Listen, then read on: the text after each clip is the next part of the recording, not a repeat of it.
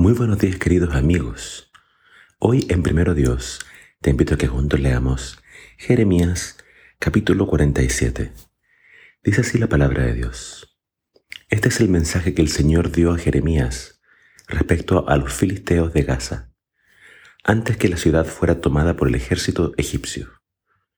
El Señor dice, del norte viene una inundación que cubrirá la tierra de los filisteos, la que destruirá sus ciudades y todo cuanto en ellas hay. Aterrorizados, clamarán los hombres más valientes, y todo el país sollozará. Pero no es una inundación de aguas, sino de soldados enemigos. Escuchen el tamborileo de las cerraduras de los caballos y el estruendo de las ruedas al paso de los carros de guerra. Huyen los padres sin volver siquiera la mirada a sus indefensos hijos, porque ha llegado el tiempo en que todos los filisteos y sus aliados de Tiro y Sidón serán destruidos, porque el Señor aniquila a los filisteos, colonos provenientes de Caftor. Arrasadas serán las ciudades de Gaza y Ascalón, y quedarán convertidas en ruinas. Descendientes de Nac, cuán grande será su llanto y su duelo. Espada del Señor, ¿cuándo volverás a reposar de provocar tanta matanza? Envaínate de nuevo, reposa y queda en paz. Mas, ¿cómo ha de estarse quieta si el Señor le ha dado una misión?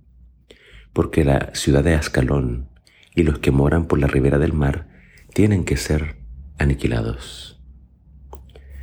Acá encontramos la profecía de Jeremías, de Dios, en contra de Gaza, en contra de los filisteos. Los filisteos eh, conocidos muy bien en la Biblia por las historias de Saúl y David, fueron los archienemigos del pueblo de Dios. Encontramos incluso desde los tiempos de, de los jueces, como por ejemplo Sansón se enfrentaba a ellos. Entonces eran eh, pueblos que vivían en la costa. Eh, los que conocen bien la geografía de Israel, Gaza y Ascalón están en el sur, o hoy más bien conocida como Ashkelon. Y también se menciona acá que ellos tenían sus aliados en el norte, Tiro y Sidón. Y todos ellos iban a ser destruidos. Pero fíjate fíjate en el orden. Al principio menciona que iban a ser conquistados por Egipto.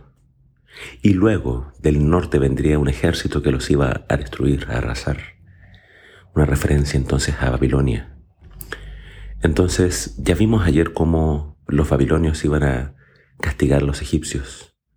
Y ahora vemos que los babilonios también van a ser usados por Dios para castigar a los filisteos y a Tiro y Sidón.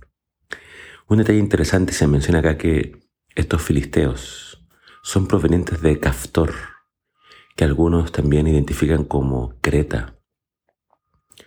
Entonces, este pueblo que siempre le causó tanto daño a Israel, Imagínense, Dios usa a Babilonia para castigar a su pueblo, Jerusalén destruida por los babilonios.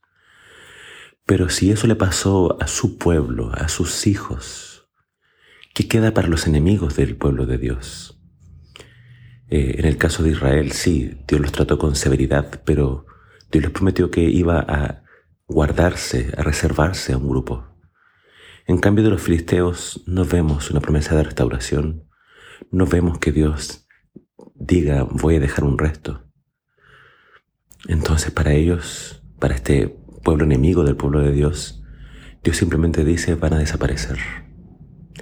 Ese es entonces el destino de quienes se levantan contra los hijos de Dios. Pueden prosperar un tiempo, puede que sus fechorías, sus males, parecieran quedar sin castigo, pero Dios en su debido momento hace justicia y esto es lo que dice la Biblia, la profecía en contra de Gaza y en contra de Ashkelon, en contra de los filisteos, que ya no existen. Quienes viven ahora en Gaza son los palestinos, pero no podemos aplicar esta profecía a ellos, ya que se refiere específicamente a los filisteos.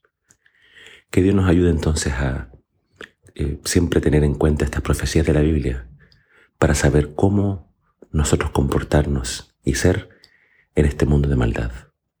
Que el Señor te bendiga.